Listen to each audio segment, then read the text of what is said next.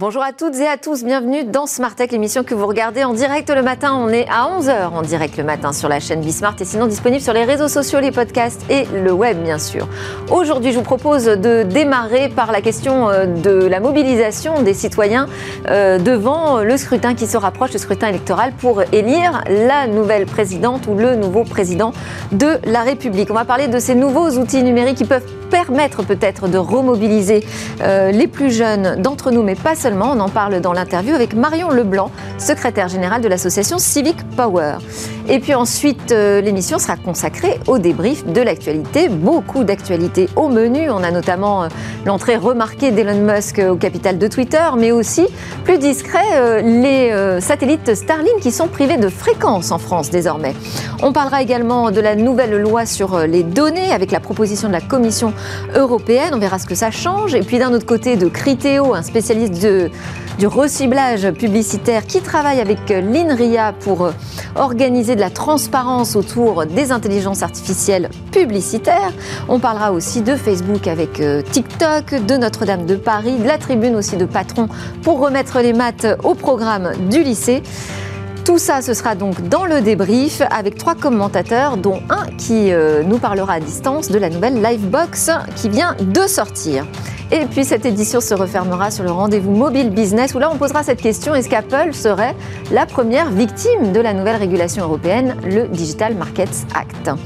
Mais tout de suite, c'est le moment de l'interview. Là, on a euh, au menu la présidentielle avec un nouvel outil numérique pour mobiliser les citoyens face au vote.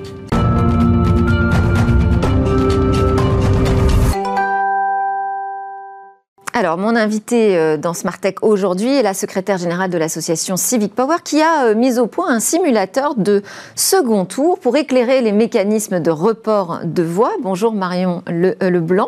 Bonjour. vous êtes donc la secrétaire générale, vous représentez cette association Civic Power dont la vocation est de créer des nouveaux outils qui vont remettre le citoyen au cœur de la vie démocratique. C'est ça, si je devais résumer? Tout à fait. Nous développons et mettons à disposition du grand public des outils numériques d'information, de participation et d'engagement citoyen. Donc vous pensez que euh, ces nouveaux outils euh, numériques peuvent relancer l'intérêt pour la politique auprès d'un public euh, qui l'aurait un peu abandonné? Alors, on pense déjà ce qu'on ne pense pas, que le numérique est une solution. En revanche, ce que nous pensons, c'est que le numérique est un lien et un médium indispensable. Une démocratie moderne et vivante, c'est une démocratie aussi numérique, c'est-à-dire qui intègre des pratiques quotidiennes et proches des gens aujourd'hui. Ce qui n'est pas encore tout à fait le cas, effectivement, si on le constate. on peut parler du vote électronique euh, pour l'instant qui n'est pas véritablement envisagé de manière euh, sérieuse, en tout cas pas, pas sur une élection comme, euh, comme la présidentielle. Mais c'est pas forcément parce que on ignore cette, mm-hmm. cette technologie, c'est aussi pour des problèmes de cybersécurité. Comment est-ce qu'on compose avec les deux? Tout à fait. Alors, ça, signifie travailler avec les autorités euh, sur euh, des solutions sécurisées. Donc, ce n'est vraiment pas un sujet qu'on peut improviser. C'est un travail de longue haleine. Il faut une impulsion politique et euh, l'association. Et aujourd'hui, vous, travaillez justement avec les politiques, les parlementaires, avec les autorités. Oui, oui, tout à fait. Et vous les sentez réceptifs Et on les sent très réceptifs, mais très précautionneux. Et effectivement, ce n'est pas un sujet à prendre à la légère. Alors, on va parler de ce simulateur de second tour, puisque là, on va bientôt euh, voter au premier tour euh, dimanche. Euh, quel, est l'objectif? Pourquoi cette nécessité de créer un simulateur de second tour?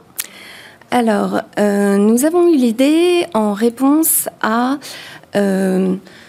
une forme de euh, défiance et de lassitude face à l'expertise politique dont on est euh, submergé en cette période préélectorale. Et on s'est demandé comment euh, le futur électeur, le potentiel électeur, pouvait devenir acteur de son information. Et donc, quelque part, tester lui-même ses hypothèses, ses analyses sur un outil très très simple.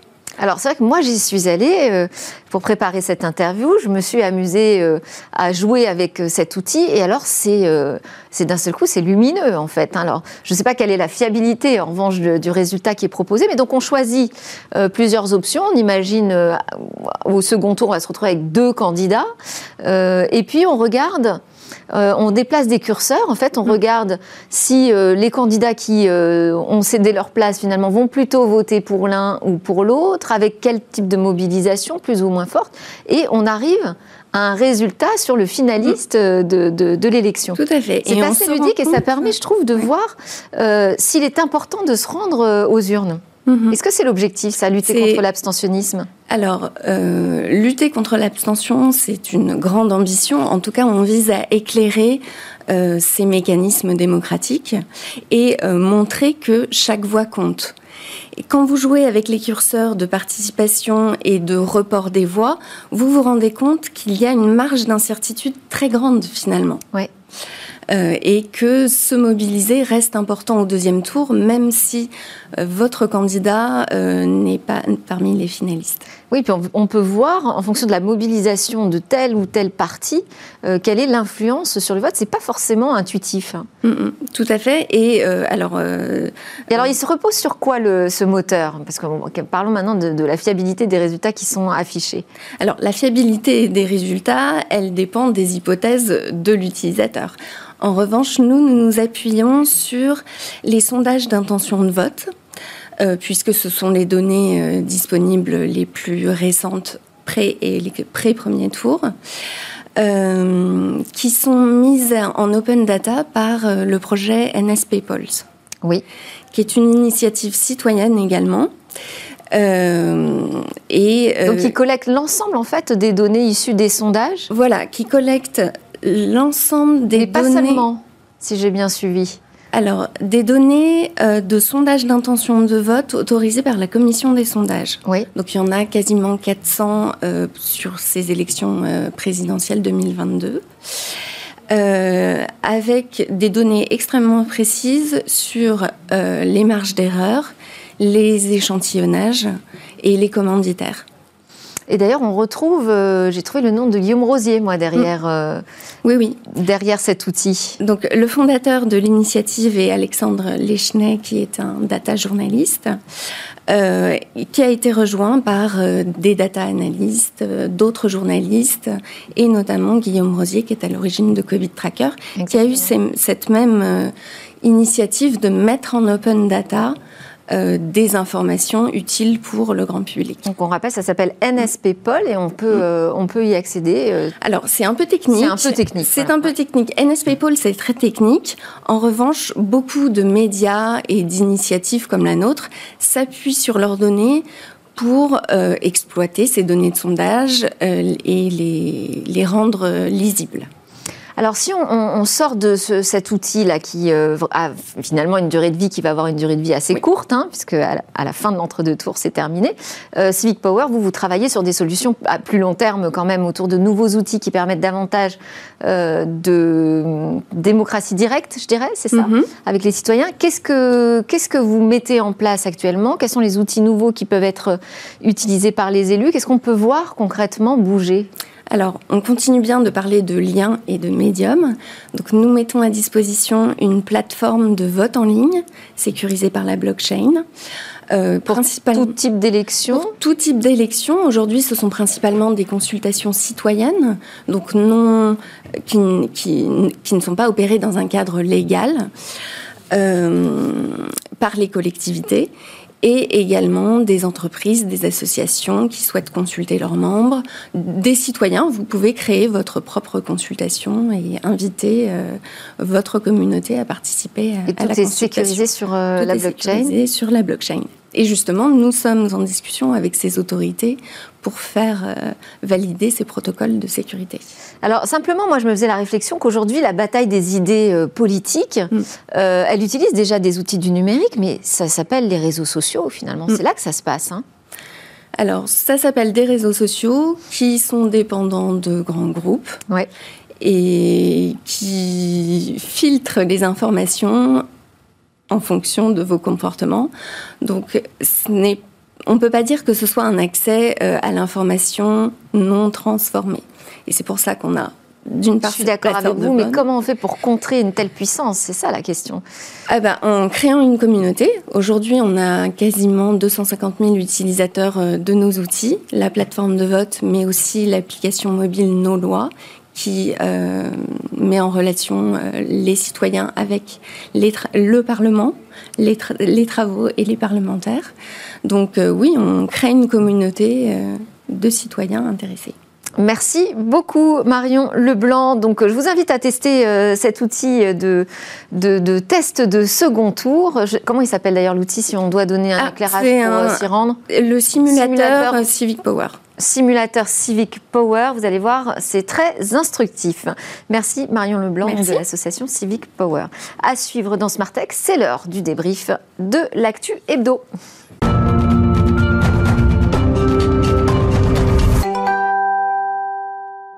Alors, on commente euh, l'actu aujourd'hui, l'actu riche, comme d'habitude, dans la tech, avec Mikim Chikli, qui est la PDG Europe, Afrique, Moyen-Orient de Weborama, et Maître As, avocat, co-président des Jurisnotes. Bonjour à tous les deux.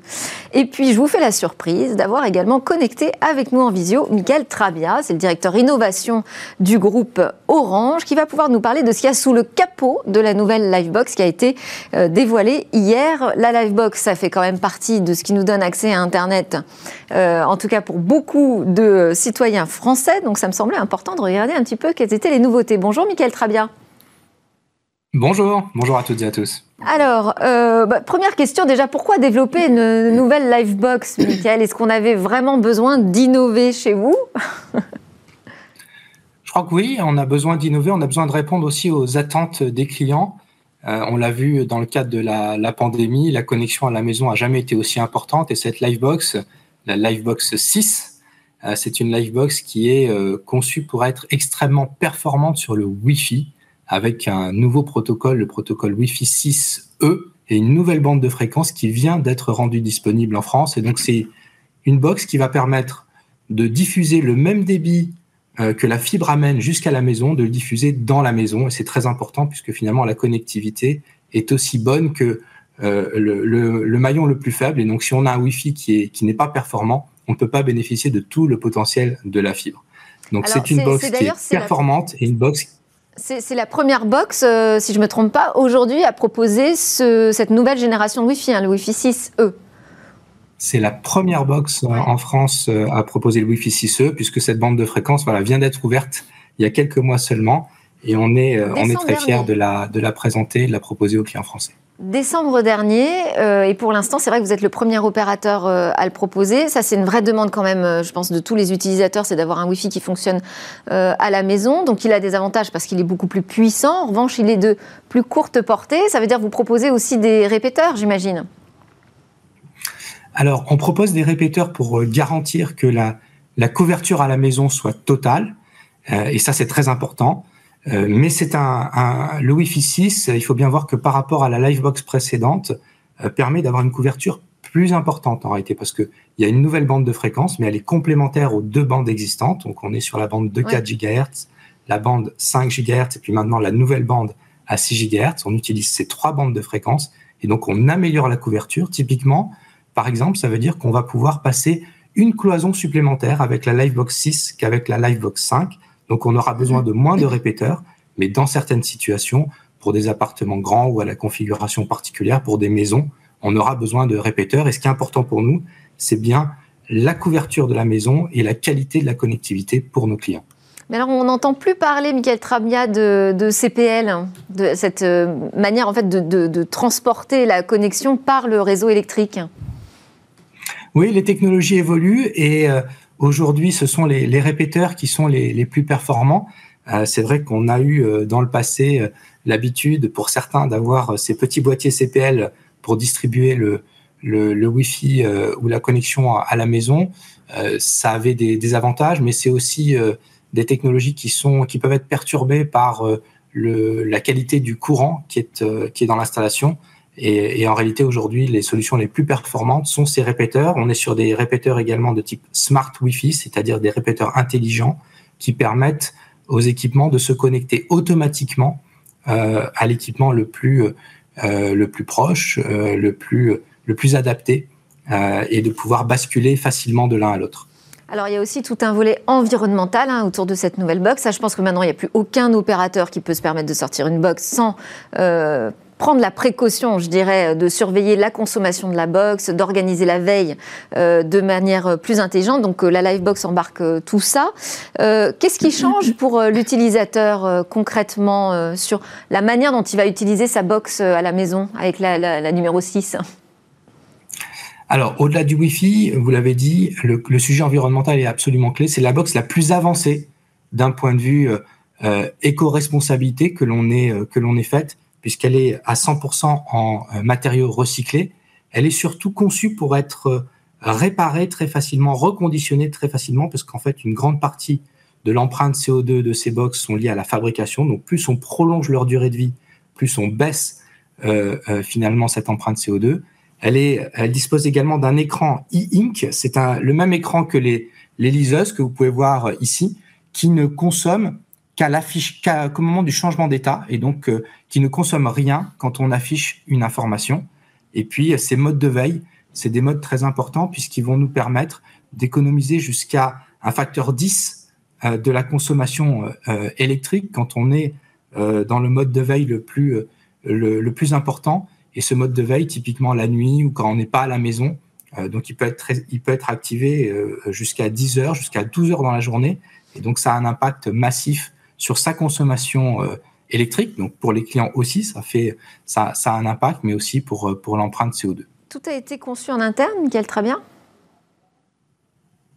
Pardon? Tout a été conçu en interne pour cette nouvelle box? Oui, euh, on, est, euh, on, est très fiers de, de, de, pouvoir avoir développé cette box avec les experts d'Orange, euh, les équipes marketing d'Orange France, bien entendu, mais aussi les experts Wi-Fi, les, les, designers, les ingénieurs qui ont conçu cette box, qui ont conçu également son design. C'est un design qui est aussi nouveau, innovant, un design cosy, un design aussi adapté au Wi-Fi avec une box verticale qui permet une meilleure diffusion du Wi-Fi. C'est 200 personnes qui ont travaillé sur ce projet. 200 personnes, c'est ça. Hein. Euh, ben, euh, j'avais une dernière question qui n'a rien à voir avec la boxe. Hein. c'est l'arrivée de Christelle Edenman euh, dans le groupe, à la tête, à la direction générale cette semaine. Est-ce que vous avez pu évoquer les premiers chantiers technologiques tous les deux ensemble déjà? Bien sûr, Christelle est arrivée, est arrivée lundi, a pris ses fonctions lundi.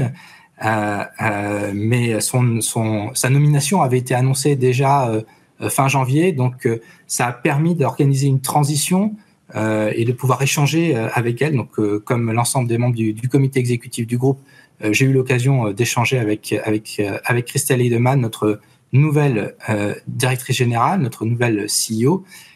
C'est quelqu'un qui qui vient du monde de l'industrie, qui a travaillé également chez chez Alcatel, donc qui est très intéressé par les sujets euh, technologiques, euh, notamment tous les enjeux des réseaux du futur, dont on aura l'occasion de, parler, euh, et, bien sûr tous les enjeux industriels, toute la partie IoT, Internet des objets, qui sont des enjeux importants pour nous.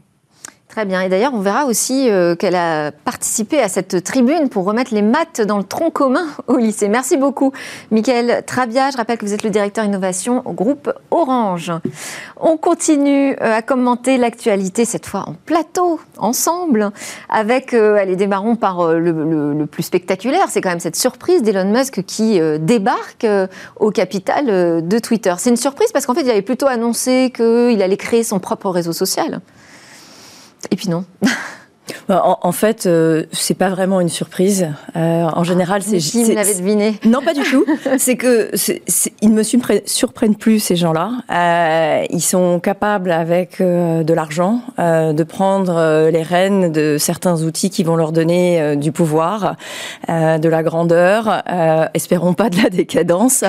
Mais le, le, sujet de, de, Twitter, je trouve, est, est, un réseau social un petit peu à part parce que c'est un réseau social que je qualifierais de one to many. Donc en fait, c'est un outil de propagande. Si Qu'il utilise d'ailleurs très bien. Exactement, dont il connaît les rouages. Il sait très bien la difficulté d'aller monter un outil comme ça. D'ailleurs, on voit les difficultés qu'a Donald Trump aujourd'hui, qui a monté son propre réseau parallèle. Donc c'est très malin de sa part par rapport à tous les enjeux qu'il a euh, de vouloir prendre euh, des participations. Il a dit qu'il montrait pas plus à 15% du capital. On verra. Euh... Déjà là, avec 9,2, euh, je crois, euh, du capital, il est déjà le numéro un hein, des actionnaires. Oui. Bon, il a aussi plus de 80 millions euh, d'abonnés, ça lui donne un certain poids. Et puis, c'est surtout la, technique qu'il utilise. C'est-à-dire, il arrive et puis il dit, ben, on, va poser, on va utiliser les sondages pour voir un petit peu ce que pensent les, les, les, followers de la question de la liberté d'expression. c'est très malin, c'est très malin, mais il est très malin. Donc, oui. Alors, il interroge, oui. Est-ce que, est -ce que véritablement c'est le bon espace pour la liberté d'expression, Twitter? Et puis, il lance son sondage sur euh, bah, oui ou non pour le bouton qui permet de modifier son, son post Twitter, qui est un débat éternel hein, euh, pour tous ceux qui tweetent. Donc c'est son premier acte d'actionnaire finalement, c'est de solliciter sa communauté. Voilà, c'est ça. Et puis euh, il y a la, question essentielle qui est, qui est le vrai problème, c'est qu'est-ce qu'on fait des, des, propos qui sont tenus, comment on lève l'anonymat. Et ça, c'est des questions qui, comme par hasard, ne sont jamais posées à l'heure actuelle. Il s'était d'ailleurs euh, opposé, lui, hein, je crois, euh, à la censure de RT sur Twitter, non? Ou Ou à la disponibilité de Twitter sur les réseaux russes, je ne sais plus d'ailleurs enfin, je crois qu'il était justement, il considère que la liberté d'expression euh, prône face euh, à toutes les autres menaces. Hein. Voilà, c'est la vision américaine du premier amendement. On peut tout dire, et puis si jamais on n'est pas content, ben, on n'a qu'à essayer de, de, de, le stopper par la justice. Voilà, ce qui est très compliqué quand on n'arrive pas à lever les anonymats des gens qui sont anonymes derrière tout ça. Ou l'autorégulation peut-être, maître S. Vous n'y croyez pas? Bah, On a vu la fin de l'autorégulation, parce que l'autorégulation, c'est finalement, on fait les lois pour nous et puis on les régule de notre manière en ayant notre propre justice. Donc euh, si vous voulez, on, verra peut-être qu'il y a d'autres aujourd'hui en jeu, et notamment l'Europe essaye de mettre en place une régulation derrière tout ça. Alors c'est aussi le bon moment pour Elon Musk d'arriver chez Twitter puisque euh, euh, Dorsey est parti, hein, le, patron fondateur de, Twitter. Donc je dirais il y a presque une place de leader qui s'est libérée. Et puis il y a une redéfinition peut-être du marché en ce moment sur les réseaux sociaux parce qu'on voit Facebook qui commence à être à la, peine, la régulation euh, qui resserre les boulons, Donald Trump qui lance son propre réseau social autour de la vérité. Donc ça peut bouger au niveau des rapports de force. Euh, je ne sais pas s'il va réussir à faire vraiment bouger le rapport de force. C'est-à-dire que la problématique qu'il y a aujourd'hui, c'est que euh, Facebook, euh, depuis, je pense, une dizaine d'années, a été assez peu sanctionné et commence à l'être. Il est sanctionné sur deux aspects. Un, par ses propres utilisateurs qui commencent à dire, tiens, hmm, ras-le-bol, et d'autre part par euh, les réglementaires, et notamment en Europe, euh, sur le non-respect des règles qui ont été mises en place, à savoir les règles RGPD ou les règles de CNIL, puisque tout ça n'est pas respecté par, euh, par cet acteur-là. Donc ça ébranle forcément l'écosystème aussi dans, dans ce cadre-là, je pense que Google essaye de monter pas de montrer patte blanche, essaye de mettre en place des choses autour de la privacy, de s'organiser, parce que euh, on voit très bien que euh, avec l'attaque qu'ils ont eu dernièrement sur Google Analytics, où toutes les données partent aux US et ils ont déclaré mmh. euh, le Privacy Shield, qui est, qui, est, qui est, une loi en fait ou un règlement plutôt pour être précis unilatéral des Américains qui impose à, à l'Europe. Donc là, ben, ils, ils sont en train de prendre les réponses dans l'autre sens. Et en même temps, il faut regarder quand même que euh, les réseaux tels que Twitter notamment, c'est quand même une zone de liberté où on voit quand il y a des guerres, euh, la première des choses que font euh, certaines dictatures, c'est de couper l'expression et, on, bascule. Alors, si on abandonne l'américain, on va vers TikTok et qui est chinois. Donc là, aussi, il faut, il faut revoir un peu ces questions d'équilibre et, et, de voir un petit peu quelles sont les réponses qu'on peut apporter. Donc, ça serait quand même très intéressant que l'on ait un réseau social européen qui soit mis en place. On en est loin encore. Et là, maintenant, s'il faut s'attaquer à Elon Musk, je vous dis pas, sur les réseaux sociaux, c'est un sacré poids lourd. Hein.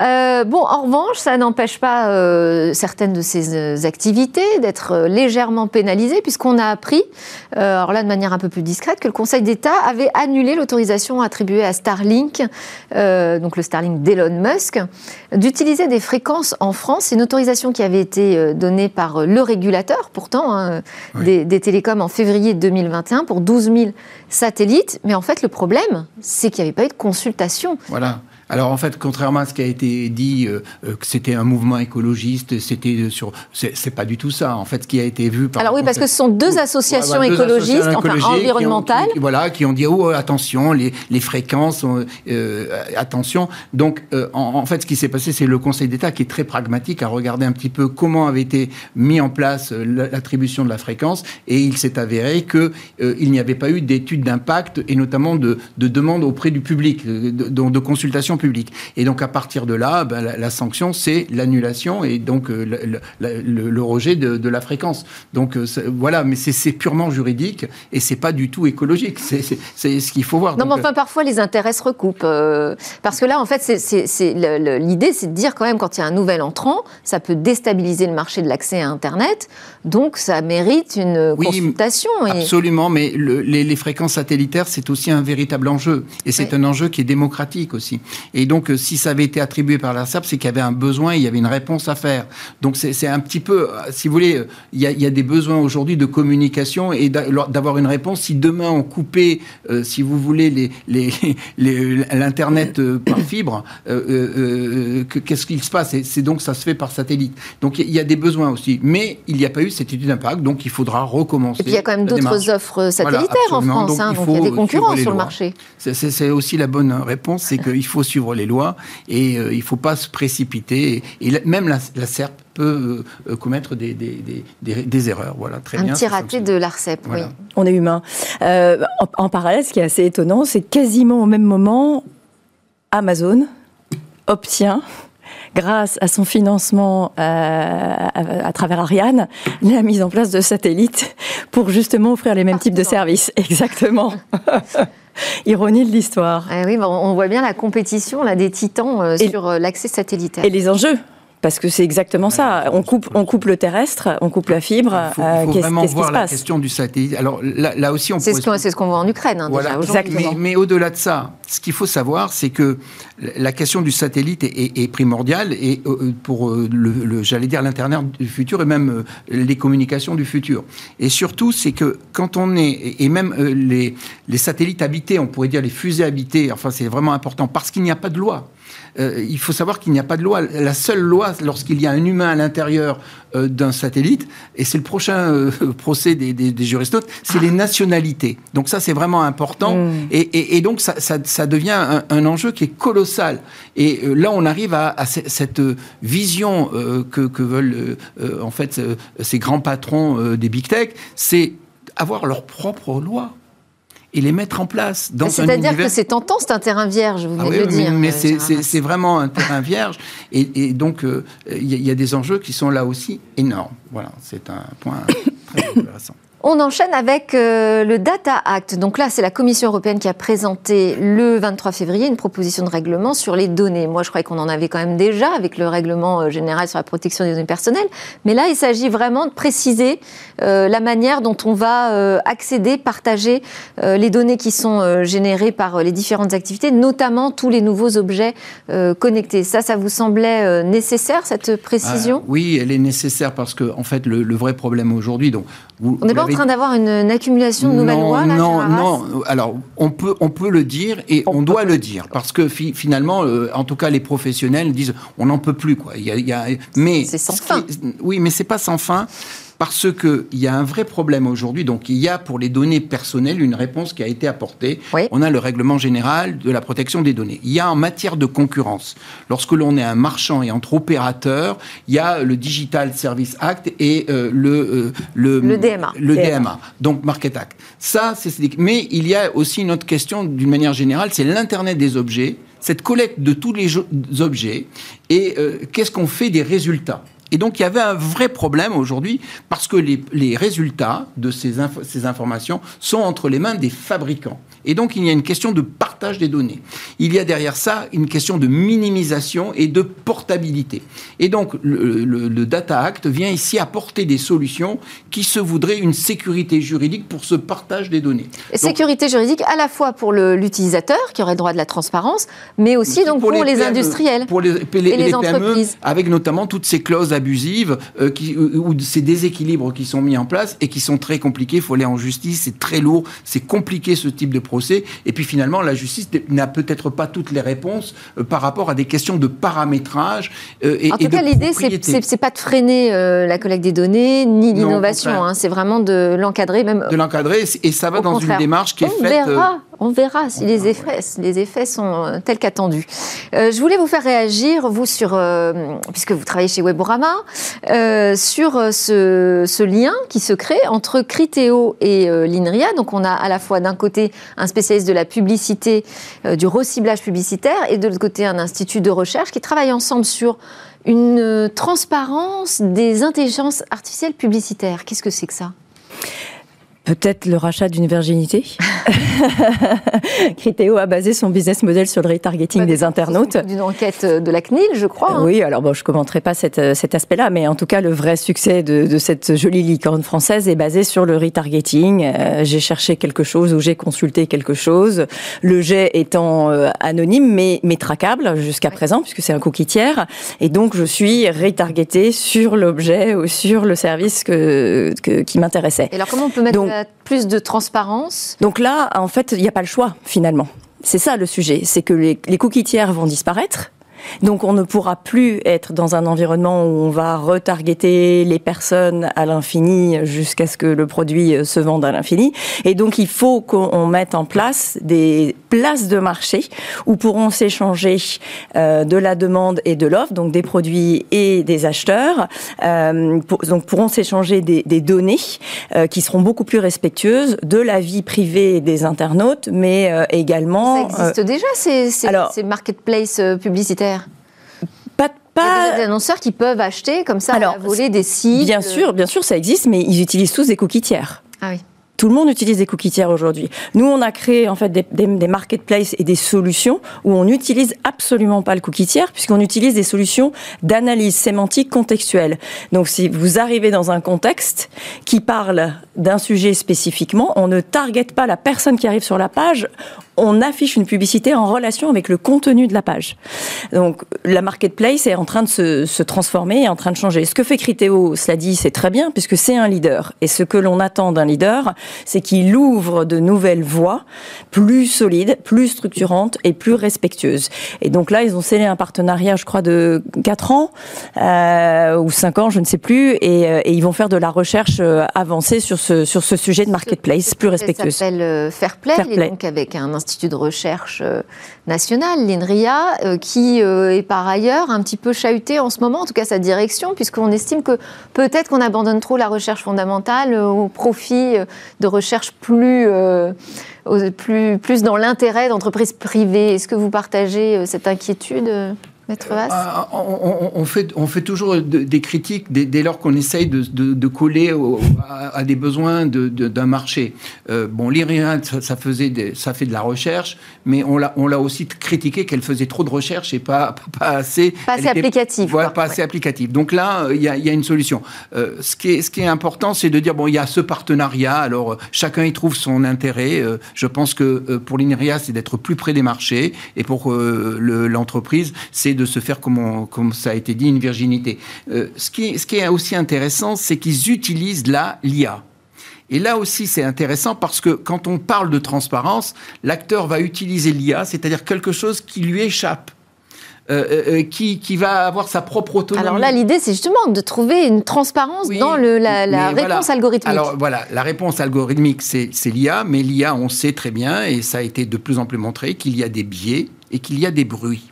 Et donc là aussi, il n'y a pas un, Alors, si l'INRIA euh, travaille autour de ces questions, ça va être très intéressant. Mais c'est à voir, à suivre. À voir, à suivre. Merci à tous les deux. Moi, je voulais terminer en disant que l'ActuTech, c'était aussi ça. C'est Facebook qui aurait payé une société pour lancer une campagne de dénigrement à l'encontre de TikTok. C'est pas très fair-play. D'ailleurs, on a appris euh, un peu dans l'urgence que Facebook, cette année, n'aurait pas sa conférence annuelle F8. Bon, bah, ça bouge chez eux. Euh, L'actu, c'est aussi sauver les maths. Je le précisais tout à l'heure, mais enfin, on a 30 patrons, dont euh, Christelle Edenman d'Orange, je l'ai dit, qui réclament le retour des maths dans le tronc commun du lycée. Et ils demande aux candidats à la présidentielle de s'impliquer sur ce sujet des mathématiques.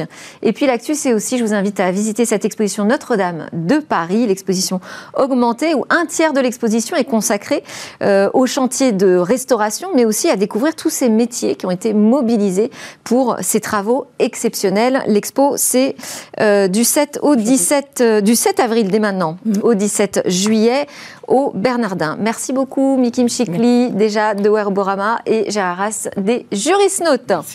Juste après la pause, on parle de mobile business et Apple peut-être première victime du DMA.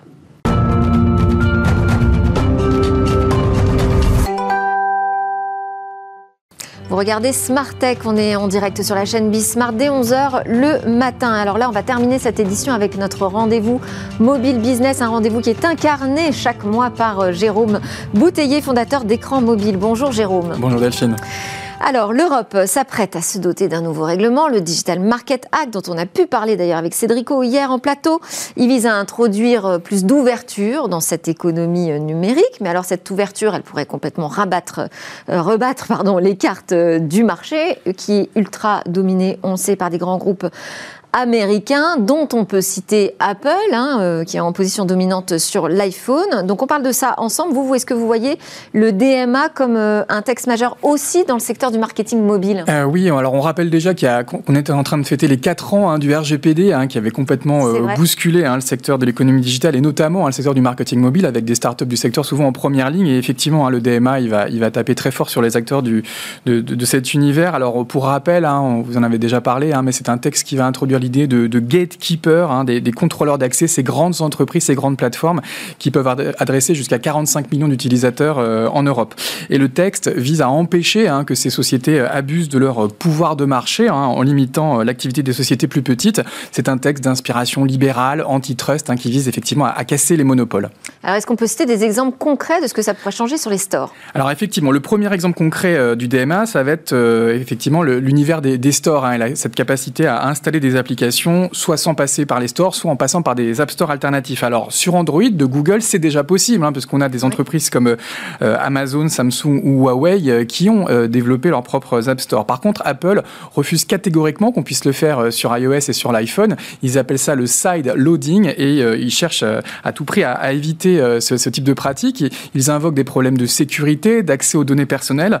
On peut néanmoins se demander pourquoi Apple interdit sur iOS ce qu'ils autorisent hein, sur macOS. Bonne question. Alors ça pourrait aussi bousculer l'univers du paiement? Oui, parce que contrôler les stores, c'est contrôler les commissions hein, sur, sur les App Store. Et dans le cas euh, d'Apple, on peut aller jusqu'à 30% euh, hein, dans l'univers euh, iOS. Alors, ça fait déjà deux ans hein, que la société mène une bataille avec Epic, l'éditeur de Fortnite aux États-Unis, pour effectivement garder ce contrôle sur, sur l'iPhone. Mais c'est surtout en, Europe qu'il y a une situation assez ubuesque, parce qu'aux Pays-Bas, par exemple, il y a un tribunal qui a condamné dix fois de suite Apple à des amendes tout de même de 5 millions d'euros pour ouvrir l'App Store. Et Apple refuse catégoriquement, préfère payer l'amende à chaque fois. Euh, la question pourrait également se poser sur euh, Apple Pay, hein, qui est la solution euh, propre à l'iPhone et qui est la seule solution qui aujourd'hui a accès à la puce NFC hein, pour les paiements sans contact dans les points de vente. Et là aussi, on pourrait anticiper une plus grande ouverture, comme on peut déjà le faire sur Android, avec effectivement des solutions de paiement alternatives qui sont déjà fonctionnelles. Et alors ce texte euh, DMA, il s'attaque aussi au secteur des messageries. Oui, parce que euh, les messageries sont en train de, devenir de nouvelles plateformes et Bruxelles, à travers le DMA, veut, mettre fin à cette pratique des walled gardens, hein, qui était la, norme hein, jusqu'à présent dans les réseaux sociaux. Alors concrètement, euh, le DMA pourrait imposer l'interopérabilité entre différentes solutions de, messagerie. On parle de WhatsApp, on parle de, Telegram, de Messenger, mais surtout de, iMessage hein, et de ces fameuses bulles bleues qui sont limitées aux seuls utilisateurs d'iPhone et, et d'appareils Apple. Alors techniquement, ça promet d'être un casse-tête, puisque toutes ces solutions euh, n'ont pas forcément de, chiffrement, elles ne reposent pas sur les mêmes protocoles techniques. Et du coup, peut-être que tout le monde pourrait s'orienter vers le RCS. Hein, vous avez cette solution qui est poussée par les opérateurs et par Google et qui promet effectivement une interopérabilité entre les messageries. Ah, bah alors ça pourrait peut-être pousser le RCS. Bonne nouvelle. Euh, mais combien ça pourrait, la mauvaise nouvelle, c'est combien ça pourrait coûter en, termes de sanctions à Apple? Alors beaucoup d'argent, hein, parce que Apple a réalisé un chiffre d'affaires record de 365 1,5 milliard de dollars hein, en 2021, avec 20% dans les services et on peut évaluer hein, à 30 à 40 milliards de dollars le chiffre d'affaires d'Apple juste sur les commissions dans les stores. Hein. en cas d'infraction d'appui de position dominante, le DMA prévoit de son côté une, une sanction pouvant représenter 10% du chiffre d'affaires global d'une société et 10% de 365 milliards, c'est aussi entre 30 et 40 milliards de dollars. Donc c'est des chiffres colossaux, hein, même pour Apple. Et, on sent évidemment que, Apple est, assez embêté. Et c'est d'ailleurs pour ça qu'ils ont décidé de doubler euh, les effectifs de lobbying à Bruxelles hein, pour essayer de, retarder ou d'amender l'application de ce texte qui sera évidemment très coûteux pour cette société. Une mesure défensive. Mm. On enchaîne avec d'autres news dans le marketing mobile. C'est la croissance de 18% du SMS marketing en France. Et oui, le, SMS, c'est un format qui est en, déclin hein, depuis quelques années auprès des consommateurs, mais les marques adorent le, le, SMS et il a effectivement affiché une très belle croissance de 18% en 2021. Alors c'est même euh, en réalité un peu plus, mais ils ont rajouté les chiffres de, Free et on ça représente aujourd'hui 11,3 milliards de messages envoyés euh, chaque année euh, par des marques aux consommateurs. Alors on peut aussi noter que la, typologie des SMS marketing a évolué. Aujourd'hui, 60% des SMS marketing sont des SMS transactionnels, par exemple une validation de paiement. Les SMS publicitaires ont légèrement décliné, ne représentent plus que 40% de cet ensemble. Le SMS marketing, c'est une pression de l'ordre de 11 SMS par mois et par utilisateur. Alors ça peut paraître beaucoup, mais c'est largement inférieur au courrier électronique hein, qui lui est de l'ordre de 200 emails par mois et par utilisateur selon les chiffres Même on a des boîtes à spam hein, pour ça. Autre info, ce sont les consommateurs qui ont dépensé 116 milliards de dollars pour les jeux mobiles en 2021. Oui, oui, c'est un rapport euh, State of Mobile Gaming de, Data AI hein, qui donne ce chiffre. 116 milliards de dollars, ça représente quasiment les deux tiers hein, de l'app économie qui est évaluée à 170 milliards de dollars. Euh, il y a 174 jeux qui génèrent désormais plus de 100 millions de dollars. Euh, c'était 141 en 2019. Et pour l'app économie française, on parle d'environ 1,4 milliard de dollars. Les téléchargements mobiles de jeux représentent environ 600 millions de dollars. Donc une belle, une belle app dans l'univers du gaming, avec pas mal de très belles boîtes d'ailleurs euh, françaises dans ce secteur. Et alors, on reste dans les milliards, 1000 milliards de dollars pour la mobile monnaie. Oui, c'est un chiffre symbolique, 1000 milliards de dollars pour ces solutions de paiement qui sont gérées par les opérateurs. Hein. Euh, et on sait que ce sont des, solutions qui se développent euh, pas mal, notamment en Afrique subsaharienne, où était apparue en 2007 euh, la solution M-Pesa hein, au Kenya. Et c'est d'ailleurs dans cette région, l'Afrique subsaharienne, que plus de 40% aujourd'hui des échanges en mobile monnaie se concentrent, avec évidemment le, le soutien des opérateurs. Selon la GSMA, on est passé de 130 millions à 1 milliard 300 millions d'utilisateurs de mobile monnaie en l'espace de 10 ans. Et ce, ce service est actif euh, auprès de 316 opérateurs dans plus de 98 pays. Merci beaucoup pour toutes ces actus mobile business. Jérôme Bouteiller, fondateur d'Écran Mobile. Merci à tous de nous avoir suivis. C'était Smart Tech, votre émission sur l'innovation. On se retrouve demain. Demain, ce sera la grande interview avec Guillaume Le Boucher. On parlera ensemble d'IA responsable, éthique, mais aussi de comment créer nos nouvelles compétences en la matière en France. On se retrouve donc demain à 11h sur Bismart.